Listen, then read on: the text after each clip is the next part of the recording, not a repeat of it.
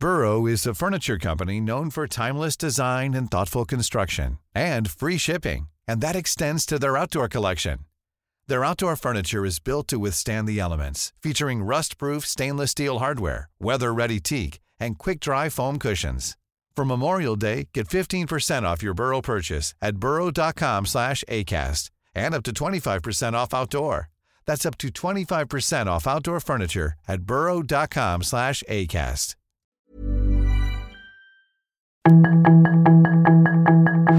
Tarde a tarde, lo que necesitas saber de forma ligera con un tono accesible. Solórzano, el referente informativo.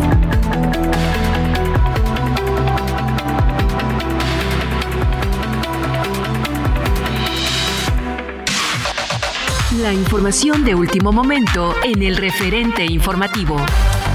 El gobernador de Morelos, Cuauhtémoc Blanco Bravo, realizó un recorrido por la central de abastos más importante de la zona metropolitana, reconocida por el número de empleos directos e indirectos que ofrece a las familias morelenses. La intención de esta visita fue revisar la parte de la bóveda que será intervenida con el primer dictamen de reforzamiento y modernización elaborado en colaboración con la Facultad de Arquitectura de la Universidad Autónoma del Estado de Morelos.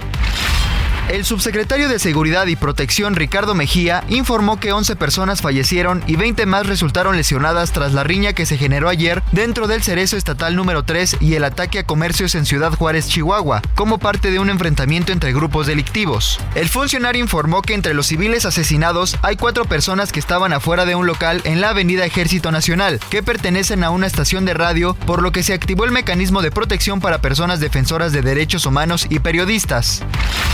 La Cámara Nacional de la Industria de Radio y Televisión deploró y condenó el ataque ocurrido ayer contra compañeros trabajadores de la industria en Ciudad Juárez, Chihuahua. Dicho organismo manifestó su más profundo rechazo a toda forma de coacción, intimidación y agresión a periodistas y medios de comunicación, por lo que solicitaron que el Estado instrumente las medidas necesarias para erradicar conductas criminales que deterioran el ejercicio pleno de la labor y quitan la tranquilidad a la sociedad.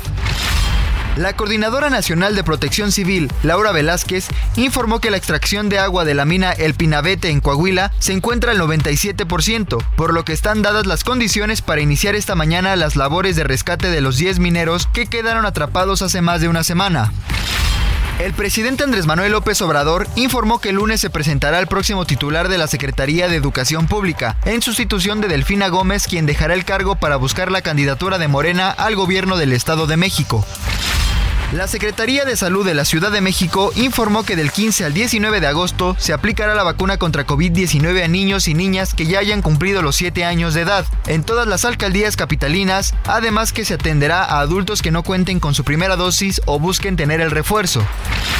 El escritor indo-británico Salman Rushdie, de 75 años, fue atacado en el escenario de un auditorio en el condado de Chautauqua, en Nueva York, minutos antes de dar una charla. Por su parte, la gobernadora de Nueva York, Katie Ochul, informó que el autor está con vida y fue trasladado a un hospital. En Soriana, compra uno y lleve el segundo al 70% de descuento en todo el arroz empacado y además 25% de descuento en todos los paquetes de pollo frito de 4, 8, 12, 16 y 20 piezas. Soriana, la de todos los mexicanos. Agosto 15, excepto precisísimo. Aplica restricciones.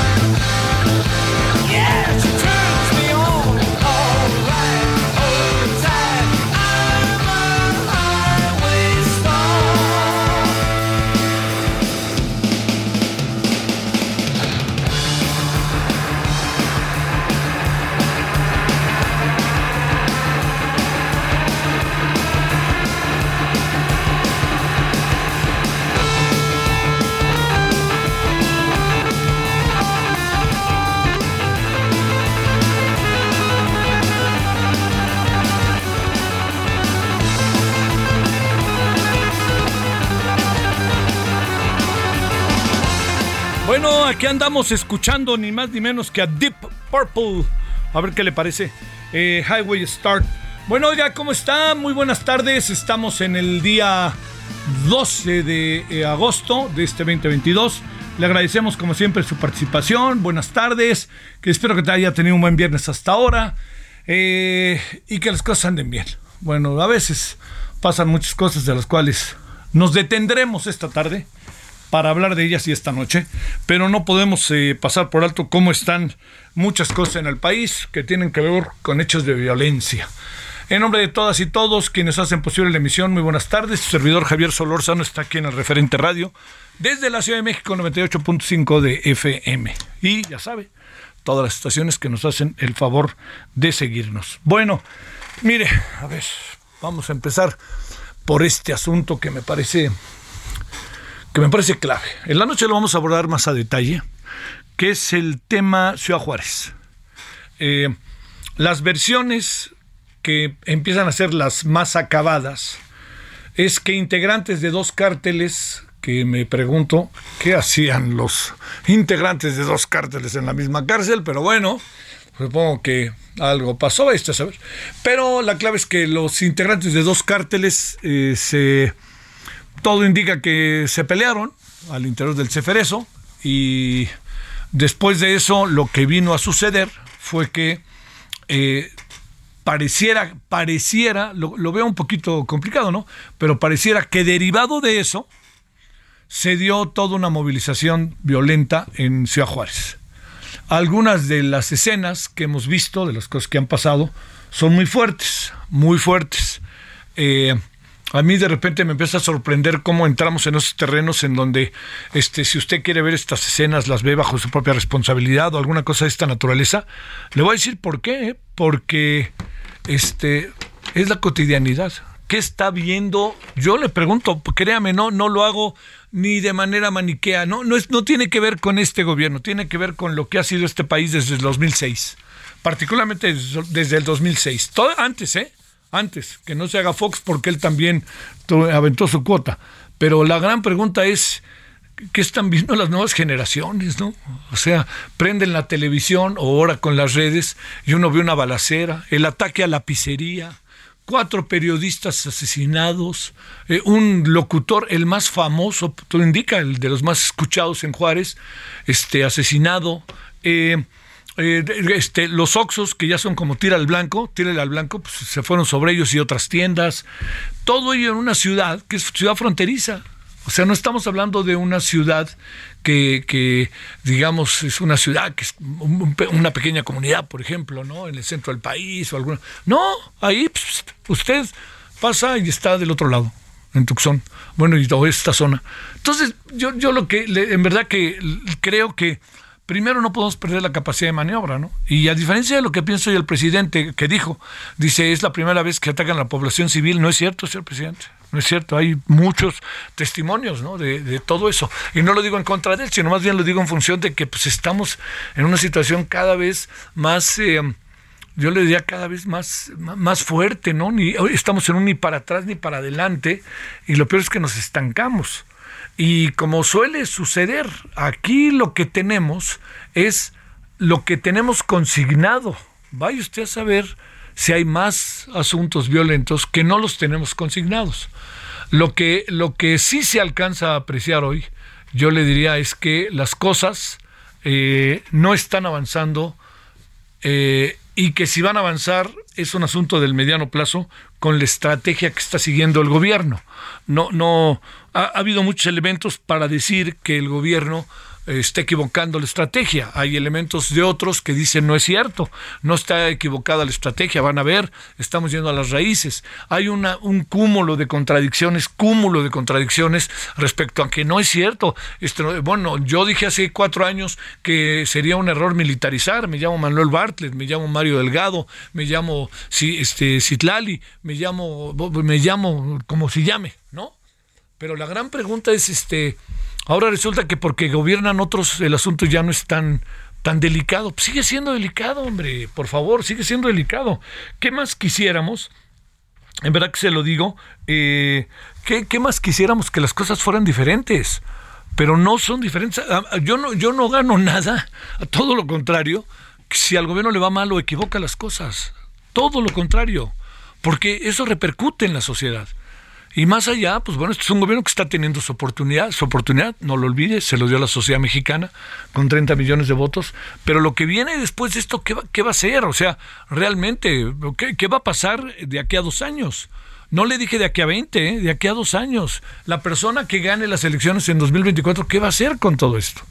¿Dónde se va a meter, no? O sea, ¿dónde se va a meter todas estas cosas? No, no hablo de él o de ella, sino más bien, ¿dónde se van a meter todas estas cosas en la dinámica país, eh? Yo creo que hay, hay muchos, pero muchos, muchos asuntos que nos están, este, eh, que nos están, en verdad, casi bloqueando la posibilidad de desarrollo y, y de tranquilidad y de civilidad y yo le diría, nadie está diciendo que al país se lo está llevando la fregada en términos de la violencia, pero cada vez va creciendo más y cada vez está muy claramente visto estados de la República Mexicana en que se agudice el asunto. Pensábamos que era el Bajío, pero pues está Sinaloa, está Sonora, están algunas cosas en Quintana Roo, que es una pena, ¿no? Porque es un centro turístico fuera de serie. Están otras tantas en el, en este, obviamente en el centro del país. Está Guerrero, un día sí y otro no Acapulco. Está Ciudad Juárez, estamos hablando del norte, Chihuahua. Ayer que platicaba con, con este con algunas personas en la Cámara de Diputados de algunos estados, me decían, pues lo que, lo que están viviendo, ¿no? La familia Levarón, por ejemplo. Estaba ya platicando con uno de sus integrantes y me decía cómo están las cosas. Bueno, todo esto a lo que voy es que lo decía Juárez, eh, cuando el presidente, que esta es otra cosa que el presidente debería, me parece, verla más de manera integral, ¿no? Eh, cuando dice el presidente ayer o estos días, dice, no, ya no hay más matanzas, mata y se ríe cuando lo dice. Fíjese lo que hemos vivido esta semana, ¿eh? Fíjese lo que hemos vivido esta semana. O sea, si matanzas es que haya, que ¿cuántos muertos? ¿30? Pues, pues bueno. Pero si sumamos los de tres días, fíjese, ayer sabe cuántas personas murieron en Ciudad Juárez? 11. No me, yo no me voy con la línea de que son 11 y entonces resulta que es una bronca entre ellos. No, al fin y al cabo son mexicanos, son personas que las cobija una nación y esta nación somos nosotros. La nación así se manifiesta a través de las personas que la conforman. No son, sí son las instituciones, pero somos los individuos que actuamos en la, en la en sociedad. Bueno, este es uno de los asuntos que en verdad que nos trae muy, muy eh, en un ni para atrás ni para adelante. Eh, usted imagínese nada más todo lo que pasó ayer en, allá en Juárez, este, todo lo que vino a suceder y hoy empieza a, a surgir ya alguna información. Eh, la, la, la, ola de violencia en Ciudad Juárez, que dejó al menos 11 muertos, fue provocada por los mexicles, que son un grupo. Ahora, ahora le cuento, porque por cierto nos vamos a ir hasta Sabinas para que nos cuenten cómo va eh, todo el, el, intento de poder recuperar, de poder liberar los mineros que están ahí este, atrapados. Pero los mexicles, eh, narcotráfico, homicidios, secuestro, extorsión, forman parte del historial de estos mexicles, lugar en el que en Ciudad Juárez, en el que operan desde hace casi dos décadas, que están aliados con el cártel como el de la línea y el de Sinaloa. El grupo señalado por la violencia que se desató en Juárez se identifica como los mexicles. Eh, desde hace casi dos décadas están en este tipo de actos delictivos. Ha trabajado en diferentes eh, etapas, ya sea con la línea y en otras con el cártel Sinaloa. Originalmente se dedicaban al robo de vehículos, asaltos a comercios y extorsiones, pero ya llegaron al negocio del narcotráfico. Eh, desde el 2004, el mismo penal donde ayer murieron dos reos, se han hecho evidentes las fracturas al interior de este grupo. Eh, se dividió en los aztecas y los mexicles, y el resto de la historia, pues bueno, este, yo le diría que, que, que en eso estamos, ¿no?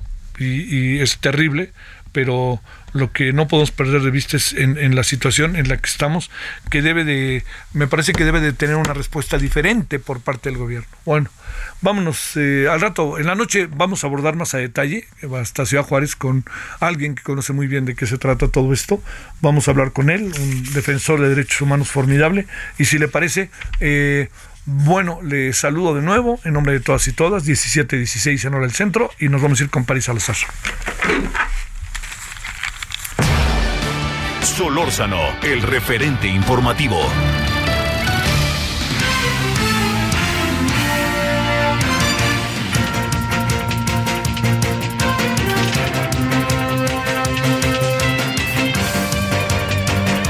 Bueno, vámonos hasta Sabinas, Coahuila. París Salazar. París, ¿qué hay de nuevo? Buenas tardes, Javier, amigas, amigos del de México. La Coordinadora Nacional de Protección Civil, Laura Velázquez Alzúa, reveló que ya se llegó al fondo del Pozo 2 a 60 metros de profundidad y ahora se va a intentar ingresar a las galerías para la búsqueda y rescate de los 10 trabajadores que se encuentran atrapados desde el pasado 3 de agosto. Y es que serán buzos de la Secretaría de la Defensa Nacional quienes bajarán a esta área para determinar si hay condiciones para iniciar el rescate, ya que tienen que determinar si las condiciones son óptimas para ver si no encuentran obstáculos como pueden ser estos polines y más escombros que son los que están impidiendo los ingresos a estas galerías que se encuentran totalmente bloqueadas. Incluso decía la funcionaria que en esta incursión se tendrá quizá que ir apuntalando con los propios polines que vayan retirando, se tendrá que apuntalar la, las propias galerías para poder hacer este ingreso y esta búsqueda de los de, los mineros y es así que ya ya se ya se logró otra otra inmersión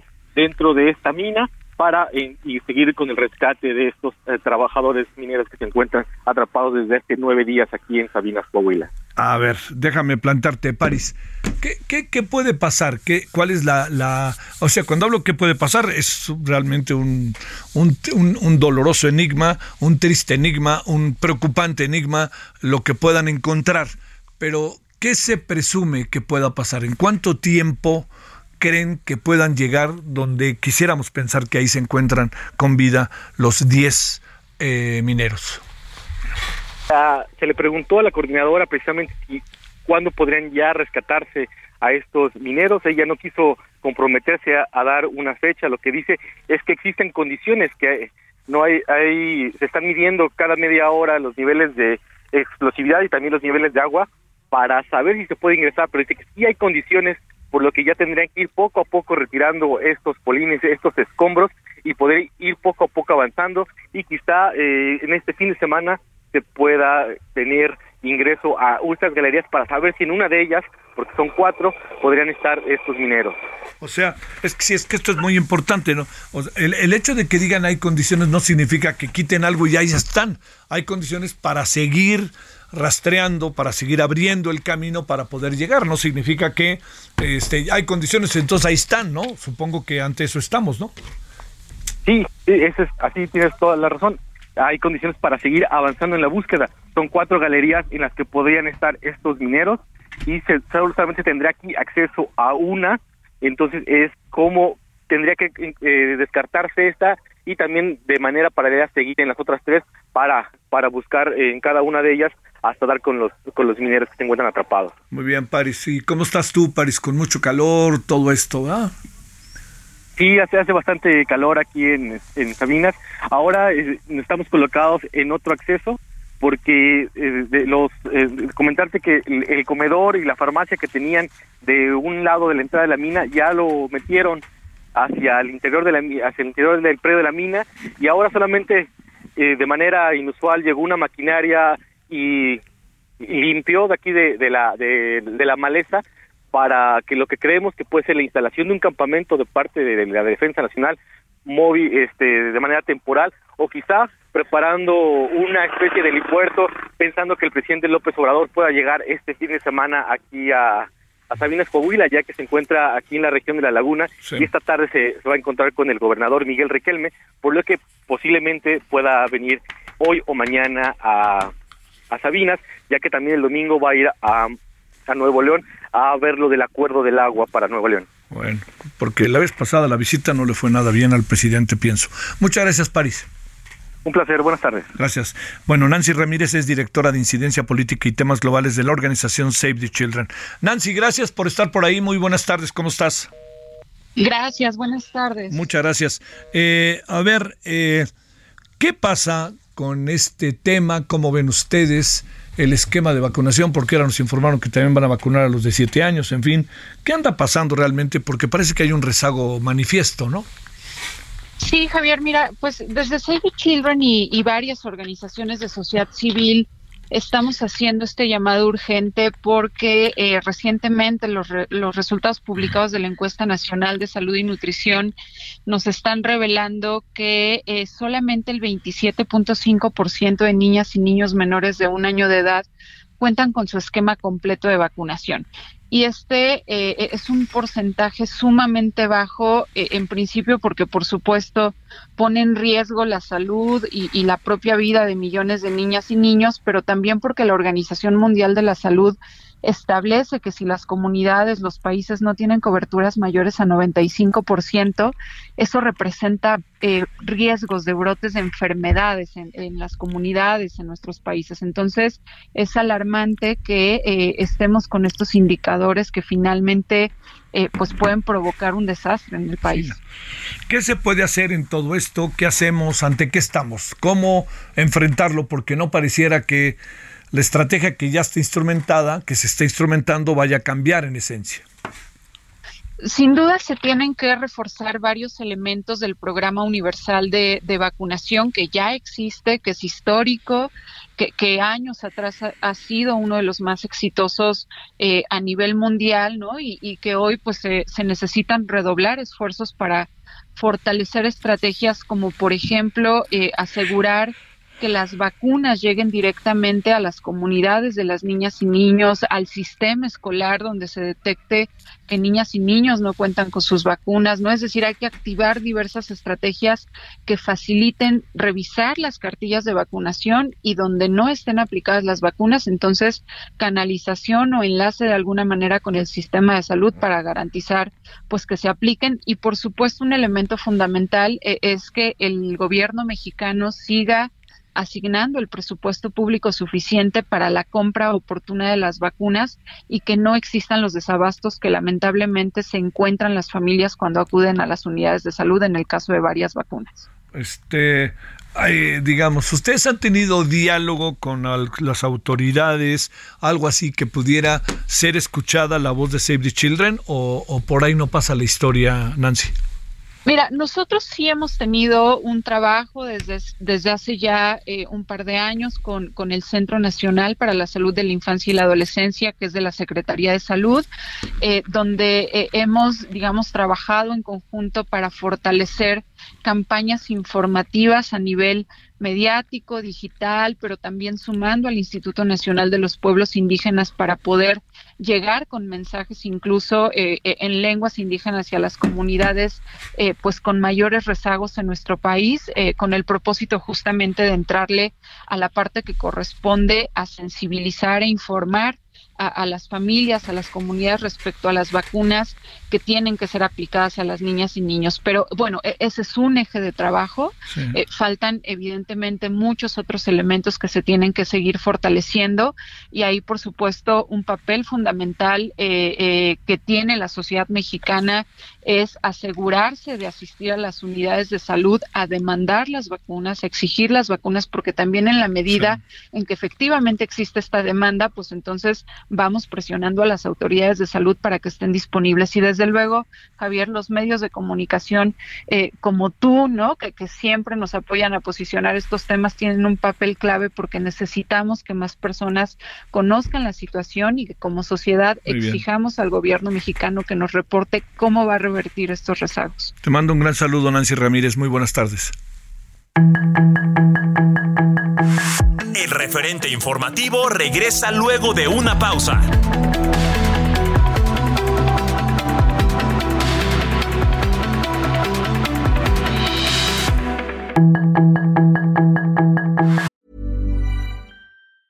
When you're ready to pop the question, the last thing you want to do is second guess the ring.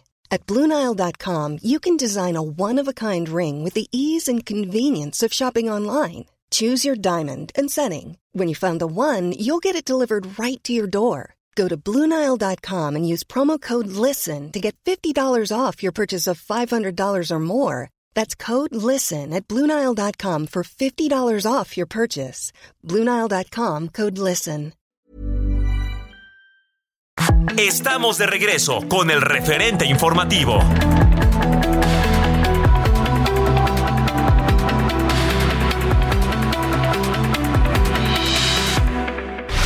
En el referente informativo le presentamos información relevante.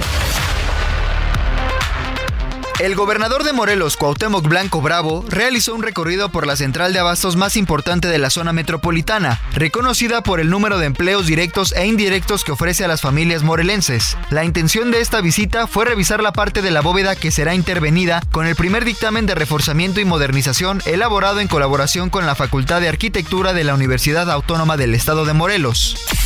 Violencia en Ciudad Juárez deja 11 personas muertas. Cámara Nacional de la Industria de Radio y Televisión pide a autoridades resolver problema de la inseguridad ante hechos violentos. Perforan cuatro barrenos para acelerar desalojo de agua en mina de Sabinas, Coahuila. La próxima semana iniciará la aplicación de vacunas contra COVID-19 para niños de 7 años. Detectan el virus de la polio en aguas de las cloacas de Nueva York. En Soriana sabemos lo que te gusta. Lleva el segundo al 70% de descuento en ropa interior de niño, niña y en toda la calcetería. Además, 25% de descuento en todos los edredones, sábanas y almohadas del departamento de blancos. Sí, 25% de descuento. Soriana, la de todos los mexicanos. Agosto 15. Aplica restricciones.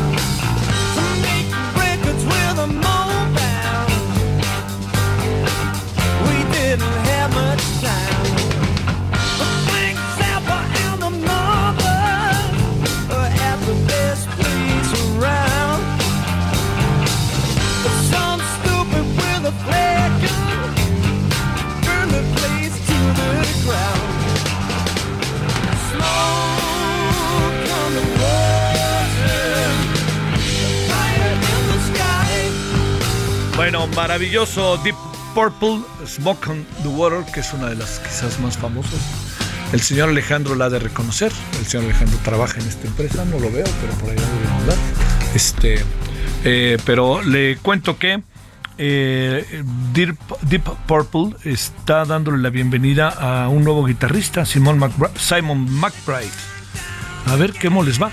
Pues esas selecciones acaban siendo pruebas brutales materialmente, ¿no? O sea, no cualquiera se asoma ni cosa parecida, es algo verdaderamente muy... Es, es saber tocar, pero es integración, ¿no? Que eso es muy importante, se integra al grupo, en fin, todo esto. Bueno, ahí lo tenemos. Oiga, fíjese que, que eh, el día de hoy, se habrá enterado usted, este Salman Rushdie recibió dos o tres puñaladas de un joven de 24 años. Estaba, el asunto es este, eh, se presentó en un lugar, eh, Salman Rushdie tenía un entrevistador y cosa de nada, cuando casi estaba empezando el asunto, pues son lugares como muy libres, a pesar de que Salman Rushdie está muy vigilado, pues eh, se metió un joven, le digo de 24 años, y no, no está muy claro cómo fue con el entrevistador, pero está muy claro que sacó un cuchillo y atacó, parece ser en el cuello, tiene dos o tres puñaladas, Salman Rushdie. Eh, su estado de salud es, este, en este momento está siendo declarado eh, de una, eh, digamos, no, se conoce a detalle cuál es su estado de salud, pero le voy a decir que, mire, la el, por lo pronto la gobernadora Kathy Hochul, allá de Nueva York, dijo que está vivo. Eso fue lo que planteó. Eh, estaba dando una conferencia en el anfiteatro de un centro cultural de Chuatahuaca, localidad al noreste del estado de Nueva York. Ahí fue atacado. Bueno, esto fue a las 11 locales. ya le digo, la información es la que le dije, ¿no? Fue apuñalado en el cuello aparentemente. Este se encontraba un profesor de ciencias políticas que un hombre se lanzó sobre el escenario y mientras Rushdie estaba sentado lo apuñaló violentemente varias veces y lo trató de matar. Es muy importante esto porque Salman Rushdie hizo un libro que se llama Los versos satánicos y ha sufrido varios atentados por este libro. Eh, es un hombre que debe tener 60 y 73, 74 años de edad eh, es un hombre que, le debo de decir, nació dentro de la metrópoli de la India, conocido como Allá Bombay, y escribió este libro que, eh, lo que lo que intentaba es una obra es una obra que aborda un tema que hasta la fecha deja media en el en la sociedad que es el racismo. Eh, no le gustó a la lo mandó matar. Parecía que todo había entrado ya en otra etapa también por lo que pasó en Irán y no fue así, como usted y yo ya lo vimos, y lo que pasó este día en Nueva York, ¿eh? en la mañana. Eh, no se sabe cuál es el estado de salud. Le, repito lo que dice la, la, gobernadora de Nueva York. Dice que, que, está vivo y yo creo que ese es el primer gran paso, ¿no? Ya veremos qué viene. Eh, hace exactamente, no, como 10 años, por ahí así, fue a la Universidad de Guadalajara, a la Feria del Libro de Guadalajara. Muchos lo recuerdan. Su conferencia fue muy interesante, muy, muy, atractiva. Yo estuve como 15 minutos porque teníamos que hacer algo ahí también de presentación del libro. Y lo vi y es un personaje que en verdad le confieso me llamó mucho la atención por lo que vive también, ¿no? Pero no solo eso, fíjese, lo que sucedió también es que eh, en la noche venía bajándose de un coche y yo venía llegando y lo vi y pues me hablaron, lo abordé así, ¿no? Y nos pusimos a platicar un rato.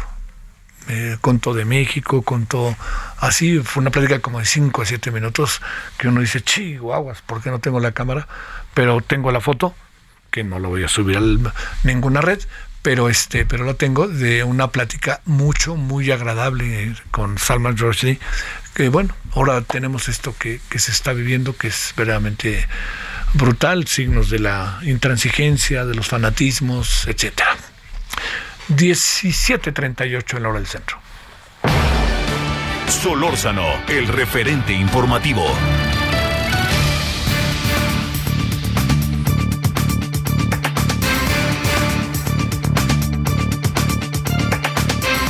Bueno, le quiero agradecer a, a Fátima Mase, directora de Sociedad Incluyente del Instituto Mexicano para la Competitividad.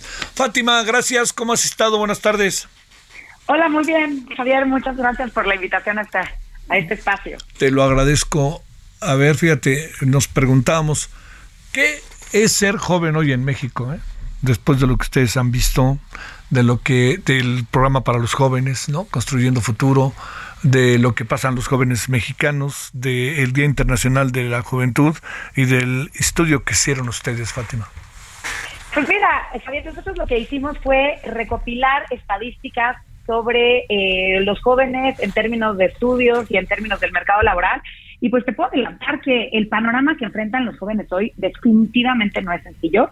Hay, eh, están cada vez más preparados. Ha sido efectiva, digamos, esta política educativa que ha impulsado aumentar la cobertura y, lograr que los jóvenes tengan cada vez mayores niveles eh, de preparación pero a la vez vemos que pues las oportunidades que enfrentan o que encuentran más en el mercado laboral pues no eh, no están a la par eh, digamos, de, de, lo que quisiéramos ofrecerles a, nuestra juventud, ¿no? Y en ese sentido, bueno, creo que vale la pena y te agradezco el, espacio justo para hablar de, de, estos temas.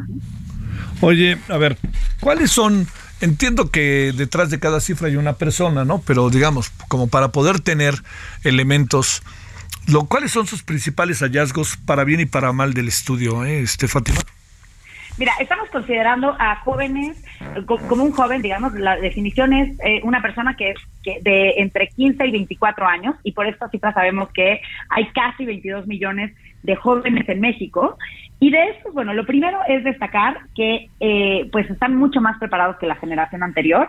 El 60% de los jóvenes más o menos tiene bachillerato, que ya estudiar, digamos, hasta educación media superior en este país es, es, es algo destacable. El 18% eh, tiene, eh, tiene una licenciatura y esta cifra además hay que destacar que ha crecido bastante. En, en, en 2005 era solo, de, el, solo el 11% de los jóvenes tenía, tenía una licenciatura, ¿no? Y esto es una buena noticia porque sin duda este paquete de herramientas que ofrece la educación media superior y superior pues es la mayor fortaleza que tienen hoy los jóvenes para entrar al, al mercado laboral. Ahora, habiendo dicho eso, eh, algo que, es interesante ver también es que, bueno, solo el 40% de los jóvenes está en la, eh, eh, se considera, digamos, dentro de la economía remunerada, es decir, que está buscando un trabajo o que tiene un trabajo, ¿no? Y esa cifra hace sentido, o sea, que la mayoría de los jóvenes no estén dentro, dentro de la economía hace sentido porque justo por esta misma noción de preparación, ¿no? Porque la mayoría de ellos eh, hoy están estudiando, concluyendo sus estudios para poder accesar mejor preparados al mercado laboral. Ahora, eh, lo que sí, perdón. Te escucho, te escucho. Ah, algo que nos llama mucho la atención y que aquí es en donde hay que prender alertas, porque eh, es la alta tasa de informalidad que enfrentan los jóvenes. Hoy alrededor del 60 por, 66% de los jóvenes que deciden entrar al mercado laboral están en la informalidad. Y esto nos preocupa muchísimo porque hay estudios que, que, básicamente dicen qué tan determinante es el tipo de, de empleo, del primer empleo, ¿no? Y entonces, aquellos jóvenes que están entrando a la informalidad es muy probable que se queden ahí. Y eso no nos gusta porque pues pierden el acceso a la seguridad social, pierden la oportunidad de ganar mayores mayores salarios y hasta cierto punto como que va frenando su desempeño profesional. Oye, este ¿Qué pasa con los jóvenes construyendo futuro que hay la idea de que están dándoles dinero?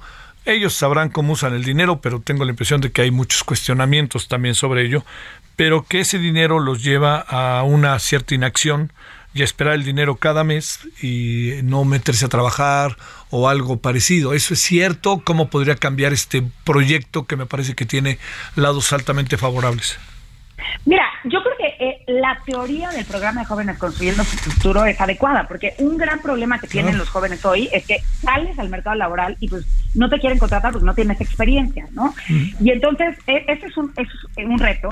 El problema es que no hay una buena medición en torno al impacto o qué tanto conocimiento están generando los jóvenes o experiencia, digamos, a través de estas prácticas. Y lo que sí sabemos es que la mayoría no se queda o, no la terminan contratando en el lugar en donde hizo las prácticas. Entonces, eh, pareciera que ahí probablemente vale la pena hacer una buena evaluación en torno a quién, cómo se puede adecuar, digamos, eh, este, el, programa para realmente estar generando o abriéndole oportunidades a estos jóvenes, que en teoría eso es lo que debería de servir, como un trampolín para brincar al mercado laboral y no nada más como, como un periodo de beca, eh, mientras mientras el joven está está decidiendo qué hacer después de sus estudios.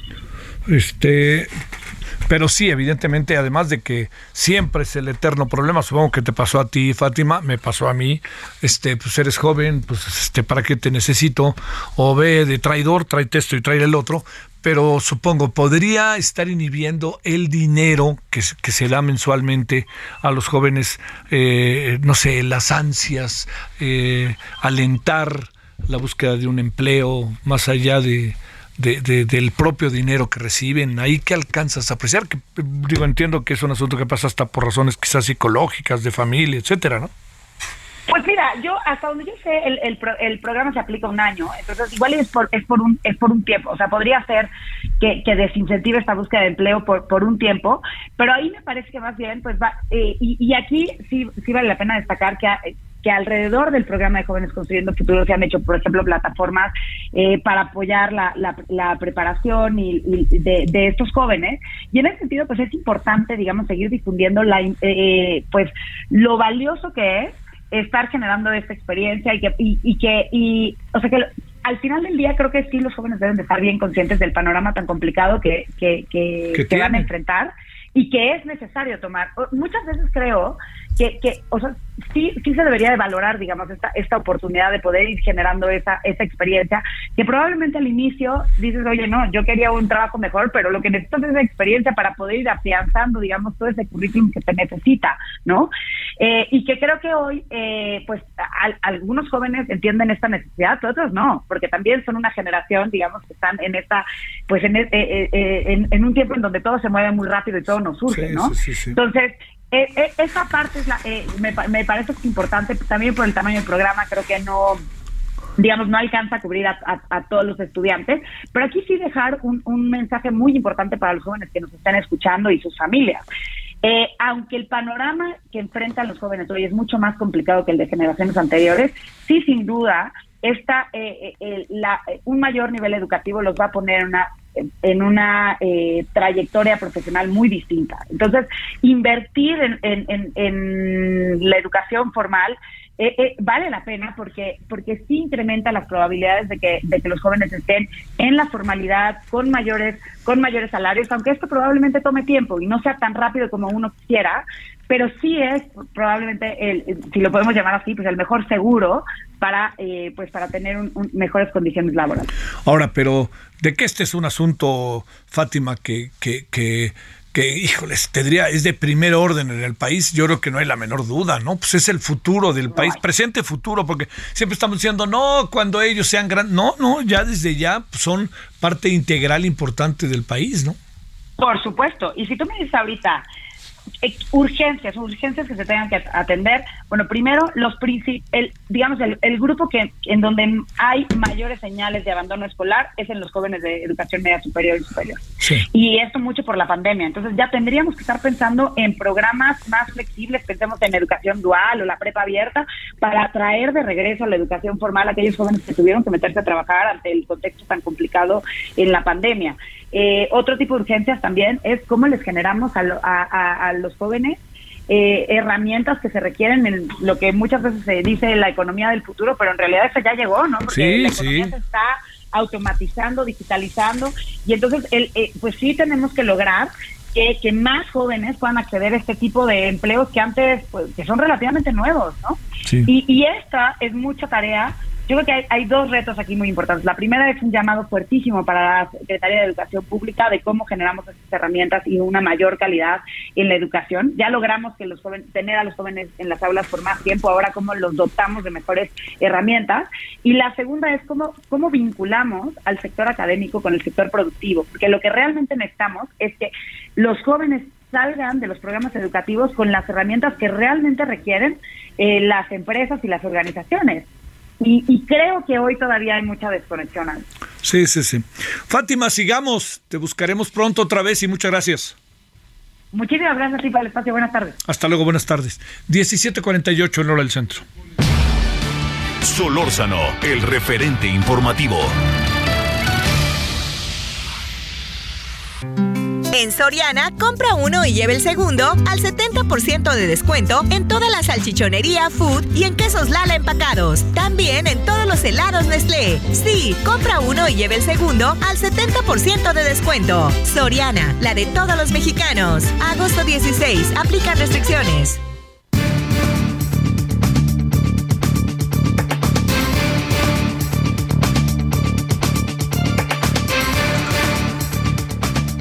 Cecilia Flores, líder de Madre Buscadoras de Sonora. Cecilia, gracias que nos das parte de tu tiempo. Muy buenas tardes. Eh, Cecilia, ¿me escuchas? A ver, vamos a ver si pueden ahí este, arreglar esto atentamente. A ver, sí o no. Podemos saber, está ahí ya Cecilia. Va, a ver lo que nos va a contar Cecilia. ¿eh? Creo que es un asunto que merece toda, toda, toda nuestra atención. y va a ver por qué razón lo digo, porque me adelanto, no me quiero adelantar. Cecilia, ¿me escuchas? No me estoy escuchando. No me digan que ya cuando todavía no. Yo sí lo escucho. Gracias, Cecilia. Yo también. Gracias, gracias. Parte de tu tiempo. Eh, ¿Cómo has estado? Buenas tardes. Pues aquí luchando como siempre, en la lucha por traer a nuestros hijos a casa. Oye, déjame plantearte, este, te ha condicionado gobernación la protección. ¿Por qué razón? Así es. ¿Por qué? ¿Qué te argumentaron? Eh?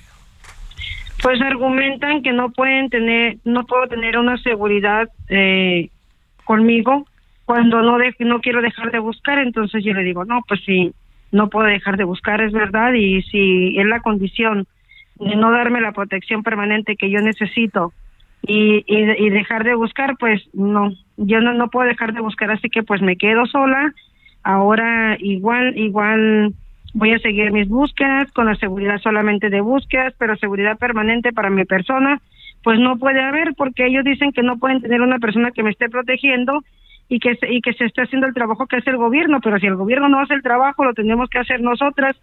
Entonces, ¿cómo no darme seguridad cuando se están, ellos mismos se están contradiciendo? Deberían de darme seguridad permanente ya que yo estoy haciendo el trabajo que, que no hace el gobierno.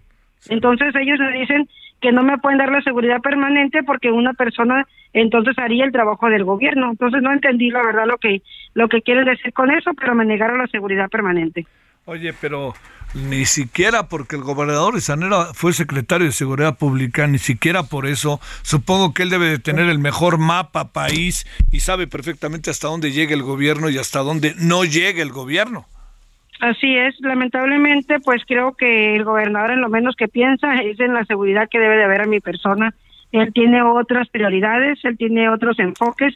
Lo que él quiere es estar generando recursos, buscando recursos en todas partes del país para Sonora, para que haya más producción de no sé qué tanto, pero menos en el tema de los desaparecidos y para que las familias no estemos batallando en esta cuestión de la seguridad. Entonces, no parece que tengamos un gobernador que haya trabajado en seguridad.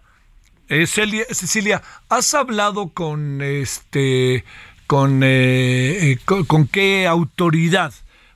pregunto, ¿una autoridad estatal y una federal? ¿Con quién has hablado?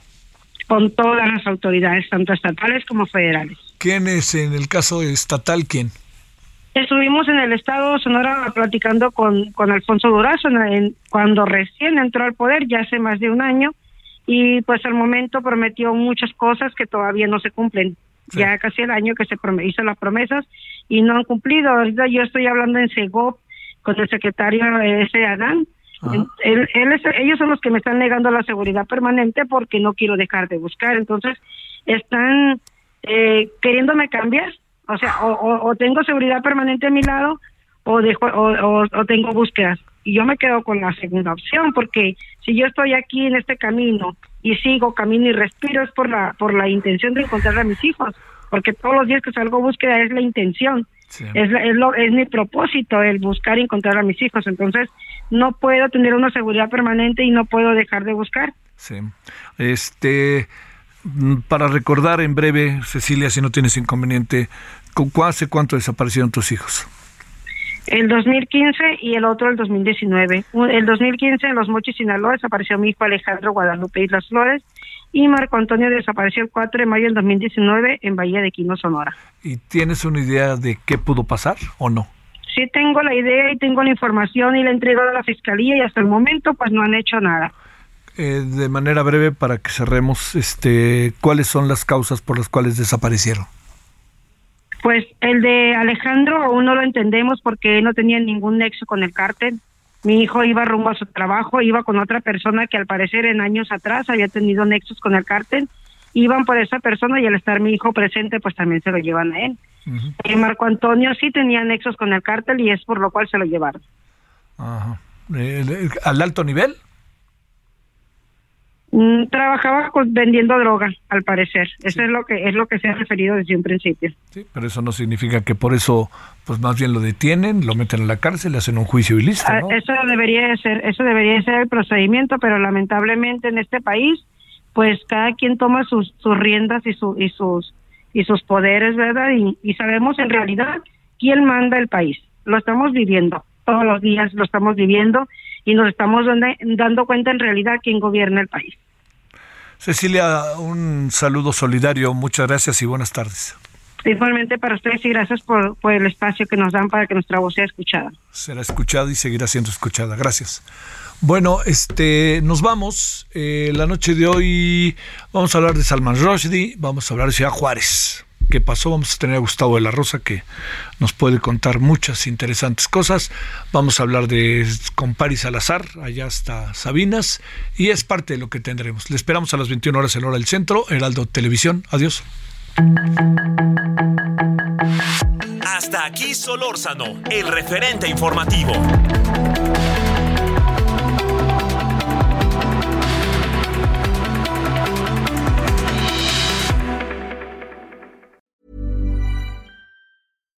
Here's a cool fact a crocodile can't stick out its tongue.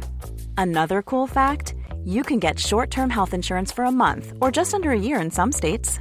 United Healthcare short term insurance plans are designed for people who are between jobs, coming off their parents' plan, or turning a side hustle into a full time gig. Underwritten by Golden Rule Insurance Company, they offer flexible, budget friendly coverage with access to a nationwide network of doctors and hospitals. Get more cool facts about United Healthcare short term plans at uh1.com.